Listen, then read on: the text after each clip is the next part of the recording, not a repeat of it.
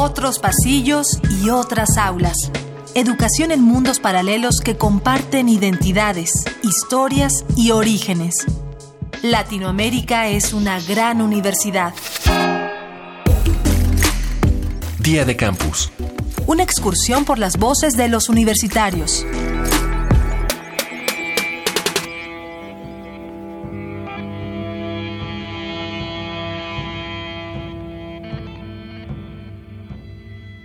Recientemente, y gracias al ejemplo de mujeres notables en todas las áreas del conocimiento, las denuncias sexuales han ido en aumento. Lo terrible es que esto no significa que los casos de acoso sexual hayan aumentado, sino que ahora se visibilizan. Por ello, incluso dentro de las universidades nos hemos enterado de cosas que considerábamos inconcebibles en un ámbito académico. ¿Crees que las autoridades de tu universidad han intervenido oportunamente en los casos de acoso sexual o para prevenir la violencia de género? Mi nombre es Fiamma Yanis, vivo en la ciudad de Lanús, estudio periodismo en la Universidad Nacional de Avellaneda. En mi universidad, intervenciones en casos de acoso, violencia, hubo. Se, se podría haber prevenido, algunos casos se podían haber prevenido. Quizás habían advertencias de alumnas de me está pasando esto, esto me está incomodando, mi profesor me está mirando y no, no hubo quizás una respuesta inmediata. Ha pasado de una compañera que tuvo que intervenir con abogados, quizás se, se podría haber prevenido. Y en, en, un momento parecía que no la tomaban en serio y era un acoso. Por suerte se intervino ese caso, tarde, pero pudo intervenirse con mucha insistencia, porque demostramos que nuestra compañera no estaba sola, estábamos nosotras. Soy Silvia de Irre y estudio en el Bachillerato Técnico número 2 de la Universidad de Colima.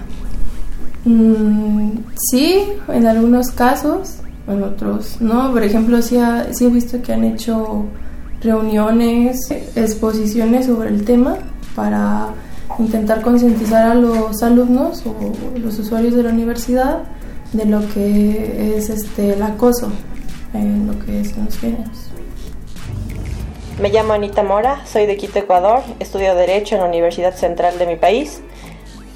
Eh, las autoridades, como decía, de mi universidad han intervenido eh, muy poco en estos casos de acoso y de violencia de género, porque existe violencia y violaciones sexuales en contra de hombres, tal, y, de mujeres, que es mucho más común, y no, no, son, no son capaces ni siquiera de reformar eh, ni estatutos, ni leyes, ni ordenanzas, ni hacer que de hecho los profesores ni los estudiantes se movilicen creando una conciencia social lo suficientemente fuerte como para hacer que, que se preocupen y que nos preocupemos en general por estos problemas que son diarios y que además de eso son evidentes.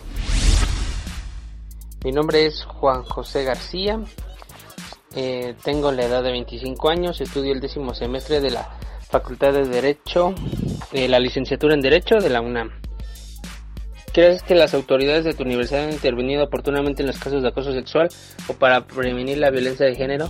Sí, aquí en la universidad han hecho muchas brigadas respecto a respecto a estas situaciones tanto de acoso como de hostigamiento sexual, así como eh, el Día de la Mujer, eh, muchas campañas internas que lleva a cabo tanto la Facultad de Derecho como la UNAM para prevenir estos actos eh, que si bien es cierto son muy machistas eh, afectan la imagen de la mujer.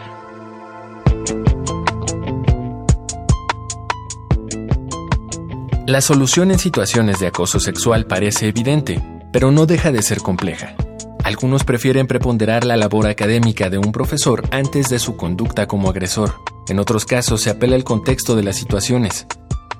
En general, sabemos que la falta de seguimiento en las denuncias de agresión sexual ocasiona que éstas no se hagan.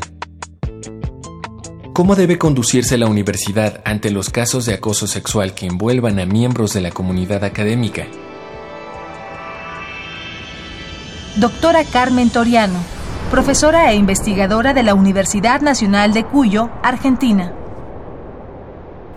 Todo pasa por, por el reconocimiento propio, ¿no? Por el propio reconocimiento y la fuerza con que eso se pone en el tapete. tanto la universidad debe debe debe asumir las responsabilidades como, como en cualquier otra institución, ¿no? Todo pasa por la educación y los grandes cambios o justamente la fe o la confianza en esta en, estos cambios a mí me la dan particularmente las nuevas generaciones, ¿no? De ver la claridad con la que actúan y, este y cómo se comportan y cómo cómo asumen y cómo discuten y, cómo argumentan, porque bueno, discutir discutimos todos, Me llamo Giovanni Sánchez Benito, eh, soy de Oaxaca, Oaxaca. Estudio la licenciatura en Ciencias de la Tierra en la Universidad de Ciencias y Artes de Chiapas eh, la respuesta es no. Hasta donde sé, este, los casos siguen sin ser, sin ser tomados en cuenta o sin llegar a las, a las últimas consecuencias. Soy Elisa Martínez, soy de la Ciudad de México y estudio comunicación social en la UAM Xochimilco. No existe un, o sea, está en proceso según, pero no existe como tal un protocolo hasta ahorita de qué hacer en caso de acoso o de violencia de género, pues no, por lo mismo no se actúa. Vía de Campus es una coproducción de la Unión de Universidades de América Latina y el Caribe y Radio UNAM, con la colaboración de Universidad Nacional Autónoma de México, Universidad Nacional de Avellaneda, Universidad de las Ciencias y Artes de Chiapas, Universidad Central del Ecuador, Universidad Autónoma Metropolitana, Universidad de las Regiones Autónomas de la Costa Caribe Nicaragüense, Huracán y Radio de la Universidad de Colima.